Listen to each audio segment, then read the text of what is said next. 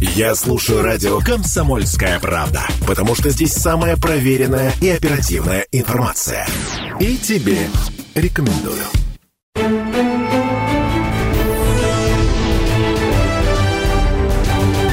Внутренняя политика. На радио «Комсомольская правда». Друзья, добрый день, всем привет, радио «Комсомольская правда», вечер пятницы, Ренат Каримулин меня зовут, сегодня у нас в гостях Юрий Москвич, Александр Чернявский, коллеги, добрый день. Добрый день. Чуть больше месяца до выборов президента, мы об этом обязательно поговорим сегодня, но я, знаете, с чего хотел начать? Понятно, там, вышедшее сегодня рано утром, да, интервью Владимира Путина. Я вспомнил, знаете, какой фильм есть такой, голливудский, «13 дней» он называется, про Карибский кризис. Понятно, что фильм голливудский, там в конце чуть ли не на американцы спасли мир, но там интересно не это. Там по сюжету э, братья Кеннеди и их советник ищут контакты с Кремлем, причем они их ищут там через доверенных лиц, это совсем не первые лица, и в итоге там судьба мира чуть ли не решалась там на отшибе в кафе ночью где-то, когда они друг другу, вот эти люди передавали там сигналы и некие условия. Коллеги, я вот хочу спросить, вот это вот подобное интервью и это интервью, это тоже такой э, новый какой-то отдельный формат международных переговоров, так ли это? И вот это были переговоры Путина с кем? Юрий Николаевич, можно вот такой вопрос? Ну, с моей точки зрения, это типично для американской политики.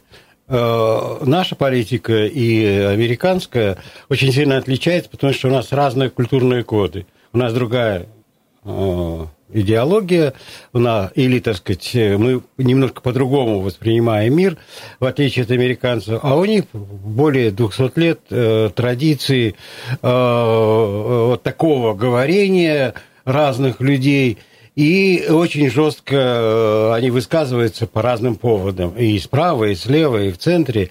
И с моей точки зрения, это очень хорошо, что Россия узнала Карлсона. Она увидела вблизи эту американскую политику. Я думаю, что э, заметная часть этого интервью для, для нас, э, живущих в России, будет хорошо узнаваемым. А, очень э, часто об этом говорит Путин, а, и с моей точки зрения он является очень хорошим а, политиком, который умеет говорить с разными людьми в России, журналистами, с бизнесменами, с простыми людьми. И в этом смысле это послание э, определенной части американской элиты, американскому народу. Как это скажется – а, как это какое-то впечатление произведет, мы через несколько дней узнаем, но я думаю, это довольно сильно. Сан Саныч, я согласен добавить? с Юрием Николаевичем. Это, безусловно, главная целевая аудитория – это Запад, э, это и элиты, и простые люди. А, но здесь надо все-таки понимать контекст. Контекст может быть даже важнее того содержания, которое было в этом интервью. Я уже успел посмотреть значительную часть, не полностью, все-таки два с лишним часа, нужно найти время, наверное, на выходных более подробно изучим, а, что говорил Владимир Владимирович. Но в целом это, конечно же, прорыв информационной блокады. Не будем забывать, что не только в 2022 году опустился информационный стальной занавес э, со стороны именно Запада, в первую очередь, вот, а по поводу всех наших так называемых нарративов. И в этом смысле э, я полагаю, что огромную ошибку уже совершил американский политический истеблишмент, который накануне э, выхода этого интервью фактически повелся на провокацию со стороны э, Такера, вот этот анонс, который там собрал более 100 миллионов просмотров, и они фактически разогнали эту тему, сейчас, я думаю, они будут совершать вторую ошибку, всячески это дело, а, так сказать, отодвигать на периферию. Вот. Ну, если честно, я поражаюсь. То есть я как-то раньше был более высокого мнения о мозгах и качестве американского политического класса, но такого количества ошибок, которые они делают, вот в частности в этом конкретном сюжете, я не ожидал. Ну, например, сразу после а, выхода интервью Путина выходит дедушка Байден и начинает не какие-то а, вдохновляющие такие речи говорить, а оправдываться по а, делу, по выносу секретных там документов, известная тема. Причем там, если почитать подробности, там вообще просто волосы на голове а, поднимаются, что одна из причин, почему Байдена не будет преследовать, потому что у него проблемы с памятью, он не может вспомнить, что там было, он не может вспомнить дату смерти своего сына. И в этом смысле Конечно, Владимир Владимирович два с лишним часа довольно жесткого интеллектуального разговора с одним из ведущих журналистов Америки. Но такой контраст, если честно, Думаю, у Путина были бы неплохие шансы избраться президентом США, если бы... А, ну, то есть на фоне тех людей, которые сейчас там, в общем, играют первую скрипку, безусловно, Путин находится в блестящей интеллектуальной форме, но а, по поводу ожиданий. Я думаю, ожиданий здесь эм, каких-то реальных там прорывов, шагов э, в сторону, ну, скажем так, наведения мостов, восстановления даже там мостов. Мосты когда-то были у нас неплохие, я думаю, не будет. Надо просто понимать, что так называемый deep state, вот это глубинное государство Америки, свой выбор сделал. Слова о том, что они будут всеми способами добиваться стратегического поражения России, это не просто слова, это уже стратегия, и она выбрана. И в этом смысле от американского народа мало что зависит, честно говоря. Хотя, ну, я думаю, какие-то перспективы могут, конечно, быть после ноября этого года, когда состоятся выборы президента США. Ну, соответственно, уже в январе он только а, вступит в должность. Ну, то есть, как минимум, 24 год, я думаю, здесь точно никаких перемен ждать не стоит. Коллеги, а вот подобных интервью мировых лидеров известным зарубежным журналистам, им, их может после этой истории стать больше? Там, не знаю, условно, французский журналист, интервью с Эрдоганом какой-нибудь интересный, или там бразильский, Си Цзиньпином, например, по каким-нибудь тоже неочевидным, может быть, темам. Можем ли ожидать такого всплеска, ну, некой такой вот новой волны? Я думаю, да. А, с моей точки зрения, это э, большая победа журналистского сообщества мира. Мирового а, сообщества. Да, мирового сообщества. А, и с моей точки зрения, традиции серьезного риска для журналистов там, на Западе, очень серьезные, и мы к этому должны привыкнуть. Я думаю, что э, подвиг Кар, э, Карлсона могут повторить и другие журналисты. Можно я здесь все-таки поправочку сделаю? Я с Юрием Николаевичем согласен в том, что э, для журналистики то, что сделал Карлсон, это, безусловно, такой хороший позитивный шаг, но если говорим о контексте и о сравнении там, Путина с другими лидерами, с тем же Эрдоганом, там, Си Цзиньпином и так далее, то здесь все-таки есть одна большая разница. Их, конечно, тоже там демонизируют на Западе, но из э, Владимира Владимировича сделали абсолютного такого, абсолютного доктора зло, вспоминая известный фильм про Джеймса Бонда, да, и в этом смысле его демонизация достигла 150%, чего мы точно не можем сказать ни о Бардагане, ни о товарищи Си, и в этом смысле э, контексты разные. То есть, если, например, э, сделать такой гипотетический прогноз по поводу просмотров, ну, уже я вот смотрел, там, за два часа там 20 миллионов просмотров, я полагаю, что такой интерес вряд ли вызовет интервью Си Цзиньпиня и Эрдогана. Возвращаясь э, к, в Россию и к мартовским событиям, на прошлой неделе Центр избирком сказал, что в бюллетене выборном, когда мы придем на избирательные участки, будет 4 фамилии. Коллеги, а вот это количество, есть ли какое-то оптимальное количество, вспоминая какие-то предыдущие выборные циклы, Э, что это дает в первую очередь избирателю? Юрий Николаевич. Ну, с моей точки зрения, э, цифра 4 – это очень хорошая цифра, поскольку очень известные психологические эксперименты о памяти человека говорят о том, что 5 э, плюс-минус 2 выбор очень положительный для человеческого это наука, сознания. Просто наука. Это да? очень хорошо. Сан. И в этом смысле э, э, это зависит от каждого э, человека. Мы сейчас не можем подробно говорить, поскольку еще не наступило э, время э, анализировать разные программы, и они еще, как я понимаю, не заявлены. Но люди в четырех соснах не заблудятся. Можно я здесь поспорю? А, мы как раз э, встречаемся накануне а, Восточного Нового года, который больше у нас известен как китайский Новый год, хотя Восточный... Сегодня ночью, кстати, он. Да, Восточный будет. Новый год, он, в принципе, и в России для некоторых наших регионов чуть ли там не главный праздник, ну, в частности, для буддийских регионов, Калмыкии, Бурятии, там тоже Тувы. Вот. И, а что касается цифры 4, разных народов разные отношения. Мы знаем, что, например, э, как раз в Китае а цифра 4, мягко говоря, не самая популярная, там, она ассоциируется с некоторыми негативными вещами. Но что касается а, конкретно вот этого расклада, который нам ЦИК объявил, вот, э, безусловно, могло их быть, наверное, кандидатов и больше. Я, честно говоря, на старте кампании думал, что все-таки, наверное, будет фамилия 6 избирательных бюллетеней, ну, 4.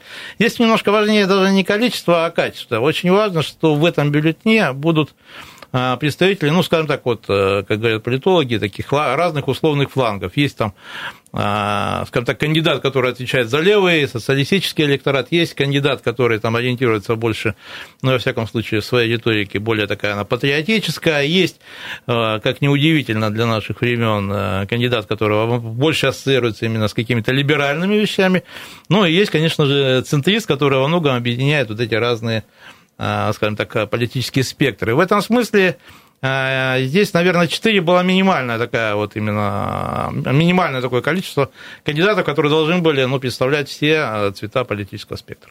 А, коллеги, такой еще вопрос. Вот понятно, что окончательный список этих кандидатов пока неизвестен, но вне зависимости от да, этого... практически известен. Хорошо, российский и красноярский избиратель, он, придя вот на это трехдневное голосование, во-первых, будет голосовать за что, а во-вторых, против чего? Вот за последние там 6, а может и больше лет. Юрий Николаевич, какие-то тезисы, да, вот с которыми действительно люди вот ну, с моей точки зрения, придут на э, участки? Э, последние годы э, правления э, Путина, они характеризовались сдвигом к центру. А, потому что направление социального государства, которое им избрано, очень многих настраивает на положительные отношения.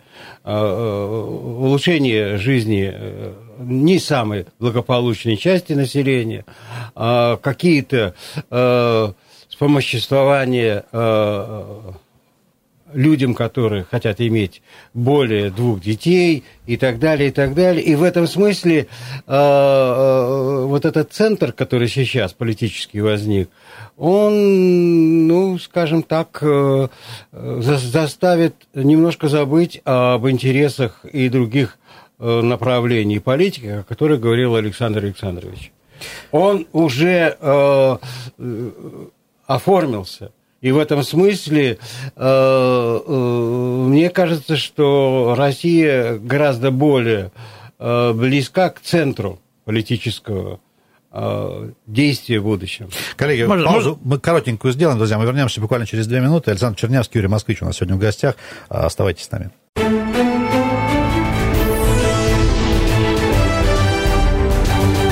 Внутренняя политика.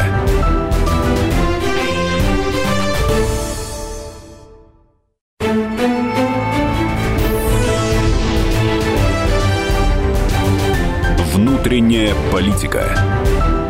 На радио Комсомольская правда.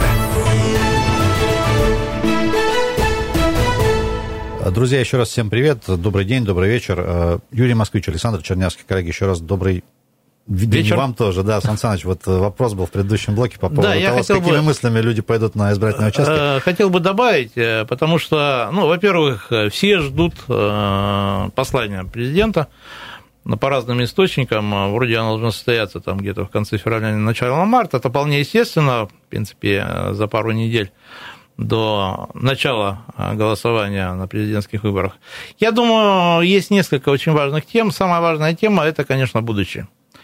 И причем будущее по разным а, направлениям, начиная от того, по спецоперации, конечно, есть у многих людей вопросы есть, э, безусловно, тема социально-экономического развития, есть э, проблематика в каждом регионе, ну, где-то экология, где-то там, не знаю, здравоохранение, где-то а, работа там предприятий и так далее. Я думаю, здесь Э, в какой-то степени мы в этом послании должны ответы услышать. То же самое касается и других кандидатов, тем более мы видим, уже начались выезжи в регионы, ну, в частности, а, в Красноярском крае побывал уже кандидат от КПРФ э, Николай Харитонов, ну, возможно, а, приедет и, приедут и другие кандидаты, но, во всяком случае, есть, э, опять же, пока еще на уровне там, таких неясных слухов о том, что э, на предпоследней неделе перед выборами может у нас быть и Владимир Владимирович. Но, с другой стороны, в августе тоже его ждали в прошлом, но вот он не приехал.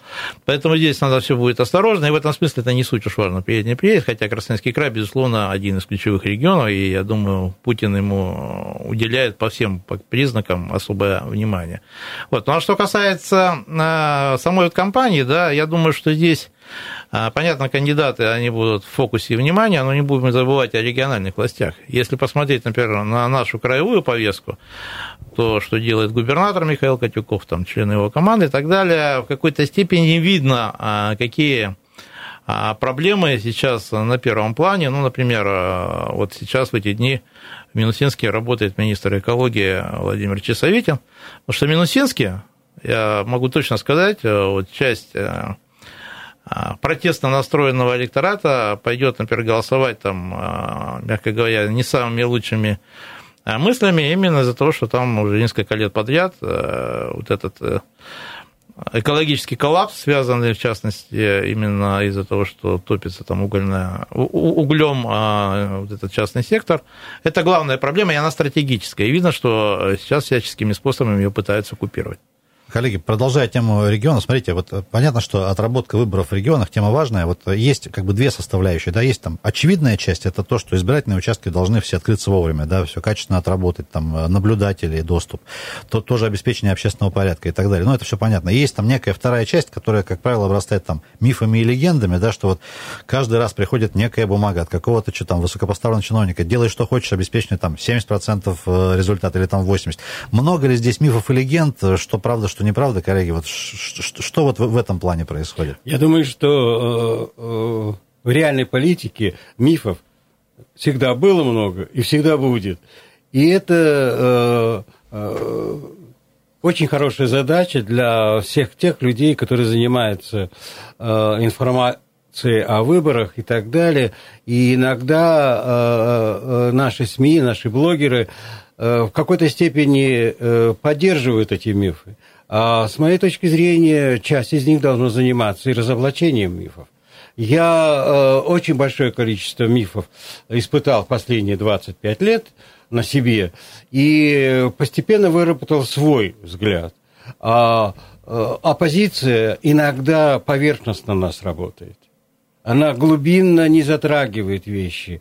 А э, реальное количество избирателей, которые уже э, привыкла более э, спокойно и более содержательно оценивать выборы, э, оно возрастает. Если вспомнить начало 90-х годов, там э, на выборы ходило чуть не 80, там, 75% избирателей.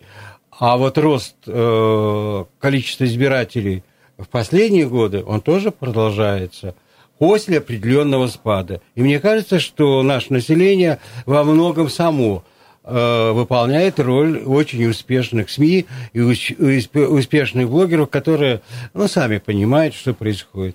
Я не исключаю, что какие-то э, проблемы э, в выборах есть, и их нужно открывать и сообщать населению, но весь вопрос, а сколько таких?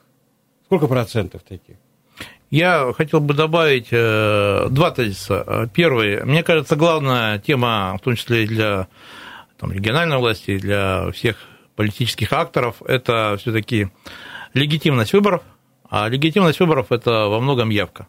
Я думаю, не суть важно, как распределяться места в этом квартете, каждый может, наверное, свой прогноз э, на эту тему выдать, но э, я думаю, что для политических администраторов очень важно, чтобы все-таки народ на участке пришел. Каким способом это будет сделано? Ну, разные.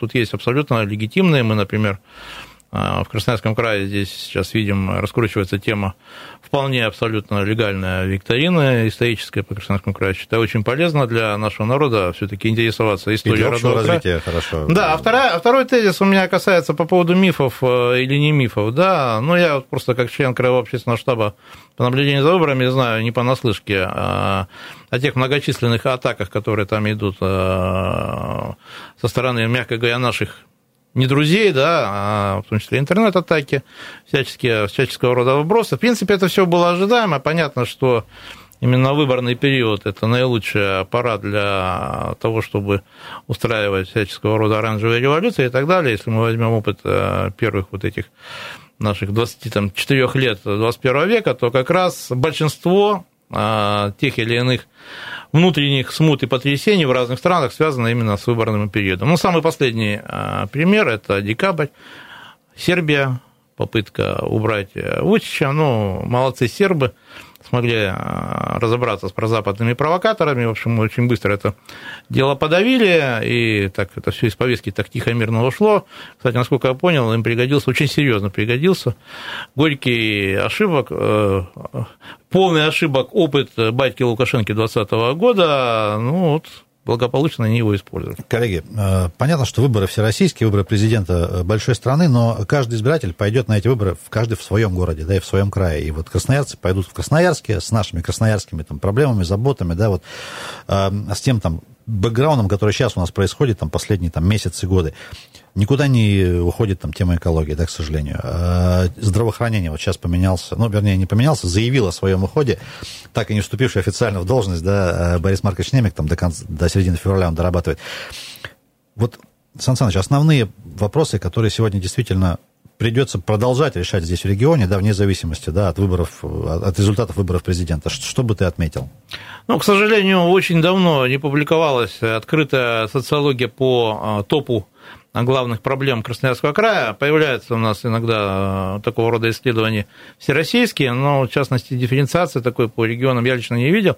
Может, у Юрия Николаевича есть какая-то такая информация. Но а, есть проблемы, которые, безусловно, находятся в топе уже много лет. Это, как ты правильно абсолютно сказал, экология. Хотя я не скажу, что она характерна для всех там территорий края, но для городов, да.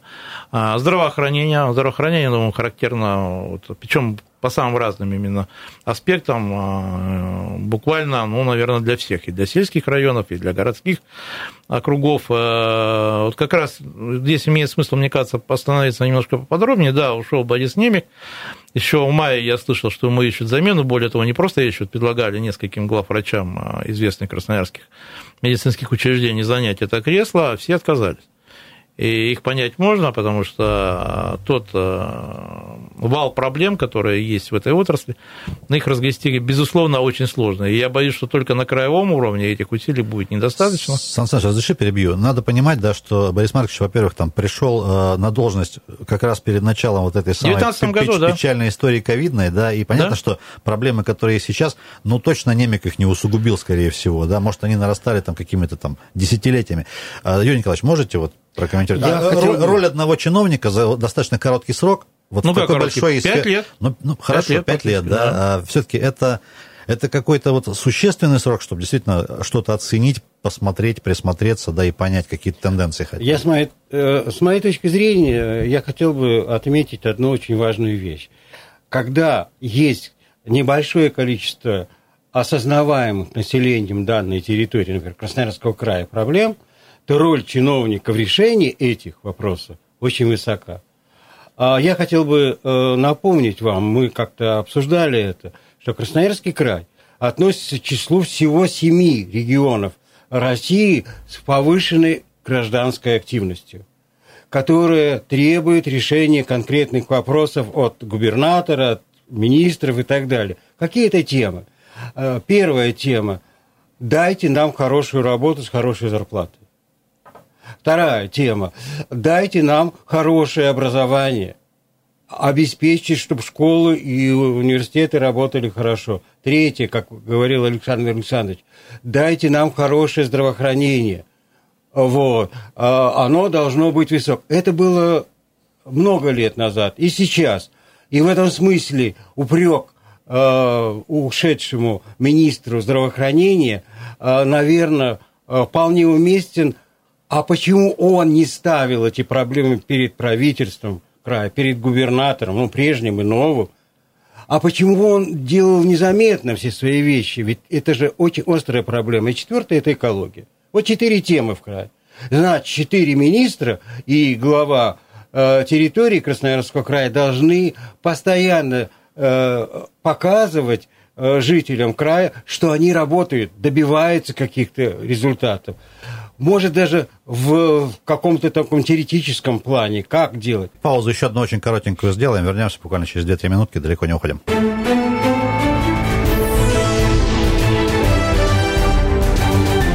Внутренняя политика.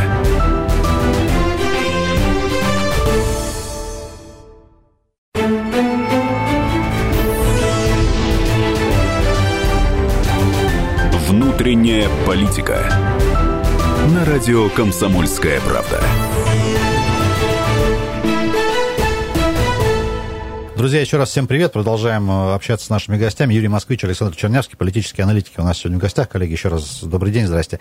А, вопрос вот какой. Я тут э, буквально несколько недель назад мы общались с мэром Красноярска в этой студии как раз, и я один очень четкий посыл от него услышал, заметил. Я думаю, что это многие заметили. А, есть э, некая новая парадигма, об этом президент в последнее время тоже часто говорит, вот про какую-то новую открытость Э, эффективную работу для людей, и прям вот это прям подчеркивается. Не так давно был там съезд в Москве муниципальных э, работников. У меня возникает вопрос, а ну, каждый чиновник в каждом ведомстве, в каждом органе должен и так всегда работать для людей и быть открыт. Почему, чтобы это вот происходило с какой-то новой силой, надо постоянно давать какой-то там, не знаю, напутствие, заряд позитива. И э, неужели президент как, там, раз в год обязательно должен об этом публично заявить, чтобы каждый чиновник об этом помнил?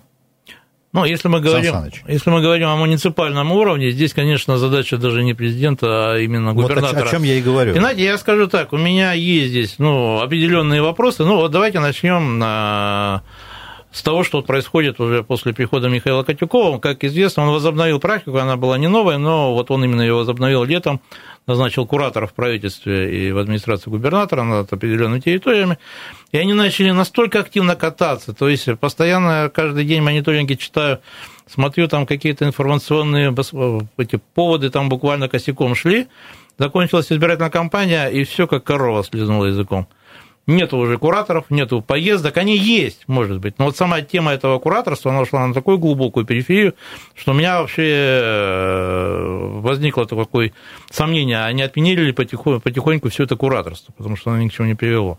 Хотя сама по себе я считаю это полезная вещь, и мне кажется, как минимум, ну, не знаю, может быть, информационный блок в Сером доме не дорабатывает эту тему, не доносит, но она полностью исчезла из повестки. Вот.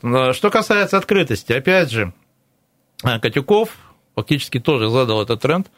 Мы знаем его вот эти прямые а, линии в соцсетях, и, я так понимаю, была дана установка и главам муниципалитетов это дело подхватить, они подхватили. Другой вопрос, насколько качественно и эффективно. Там а, человек слишком хорошо виден. Прямая линия, здесь советники и помощники не подскажут. Ну, вот. Это Владимир Владимирович может 2 часа 7 минут держать э, там, удар там, или отвечать там, на очень высоком уровне на вопросы Карстена, да, а если видно какая-то некомпетентность определенных градоначальников, она проявляется сразу. И сыграла ли она в плюс или в минус авторитет власти, это большой вопрос. Вот. Потом мы видим, например, вот эта ситуация, уже она вызвала критику именно губернатора, что вот он а, не проводит ротацию кадров. Я могу точно сказать... Э, Ты про Канск. Да, говоришь. про Канск. Андрей Береснев сохранил свой пост в результате вот этих номенклатурных выборов. Дело в том, что э, среди ну, скажем так, муниципальная номенклатура еще осенью в общем, активно обсуждалось, что есть некий расстрельный список из трех человек, и Береснев там на первом месте. То есть после того, как он сохраняет э, его на посту мэра Канска, я понимаю, там свои абсолютно другие критерии, а не как у наблюдателей оценки его деятельности, но тем не менее вопросы возникают. Потому что со стороны, например, краевой власти мы практически не видим никаких ну, условно говоря, объяснение того, почему этот человек там должен был сохранить за собой пост. Понятно, что у нас э, муниципальный уровень власти, в общем-то, по закону это как бы отдельные, да, органы местного самоуправления не подчиняются. Но мы знаем, э, есть определенные правила, есть определенное кураторство и все остальное. В этом смысле как раз здесь открытость бы не помешала.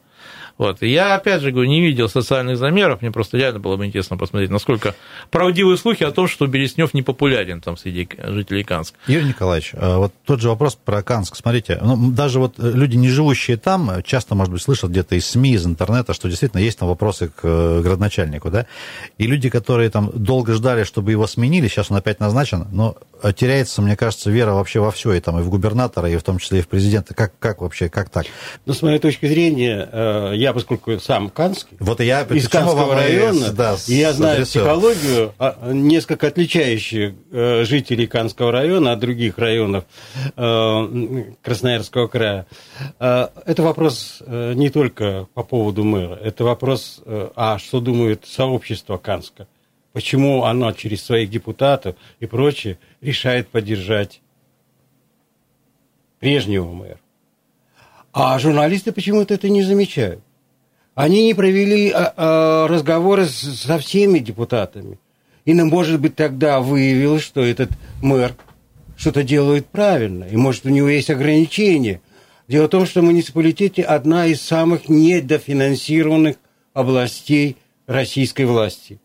И в этом смысле нужен трезвый анализ. Мне кажется, что мы должны взрослеть и относиться. Если новый мэр э, города Канска не выполнит своих обещаний, это вопрос и к сообществу Канского.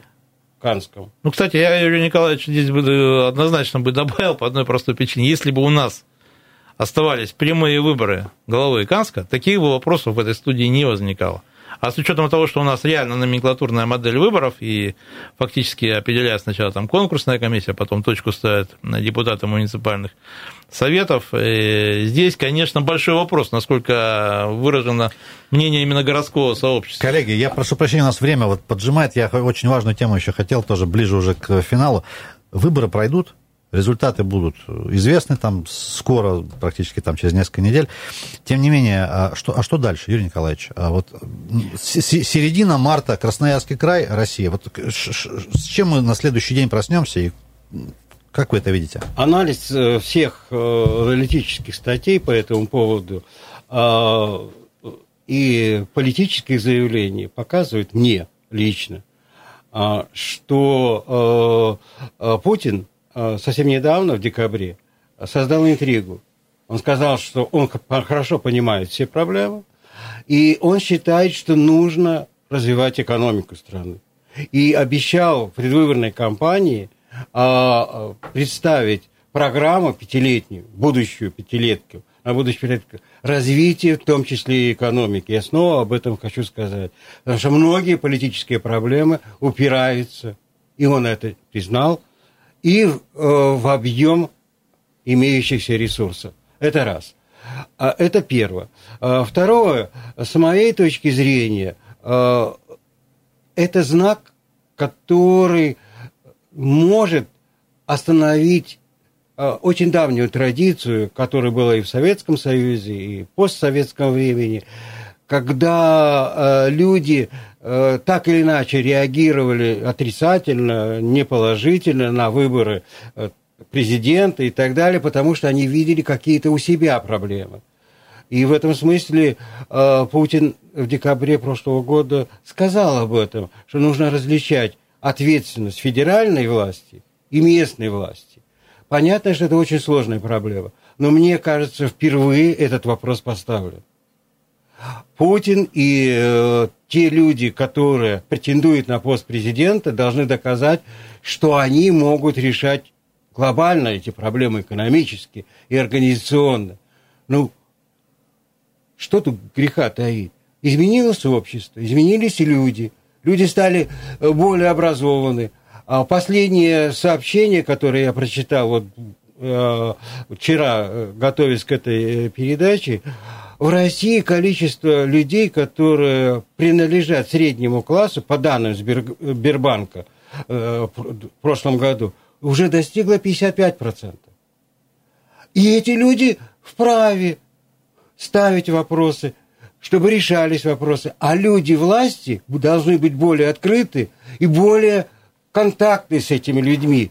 И то, что э, президент сказал, мне кажется, это очень важно. Он сказал, не трогайте людей, которые критикуют местную власть, региональную власть и президента.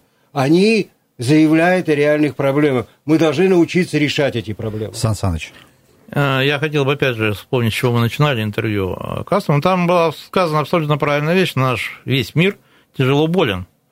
И надо понимать, что события в России будут развиваться во многом, скажем так, отвечая на вызовы вот этого очень больного мира. А так как мир, безусловно, распадается, я уже говорил, по-моему, по поводу того, что через многополярный мир мы перейдем к миру панрегионов, так называемых, где связанность между то есть вся глобализация уйдет э, на задворке. Сейчас этом... перебью, мы до панрегионов с вами доживем еще все? Вот, доживем. До, до этого. Очень скоро момента. это будет, так как Хорошо. мы... очень быстро все развивается, эпоха цифровизации ускорила процессы во много раз. Вот. Что касается внутренней политики, я полагаю, что будет э, курс достаточно сбалансированный.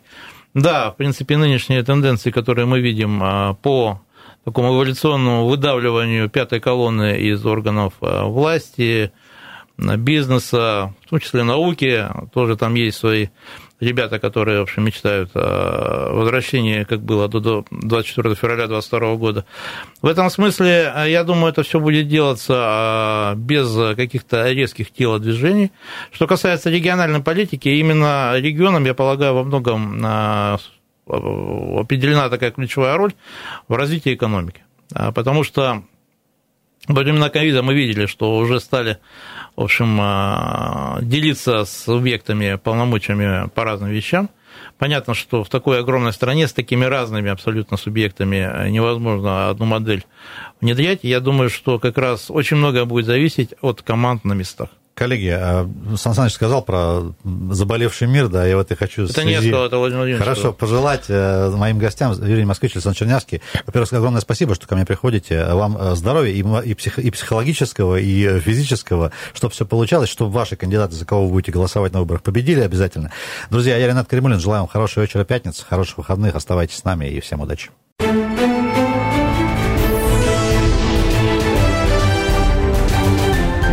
Внутренняя политика.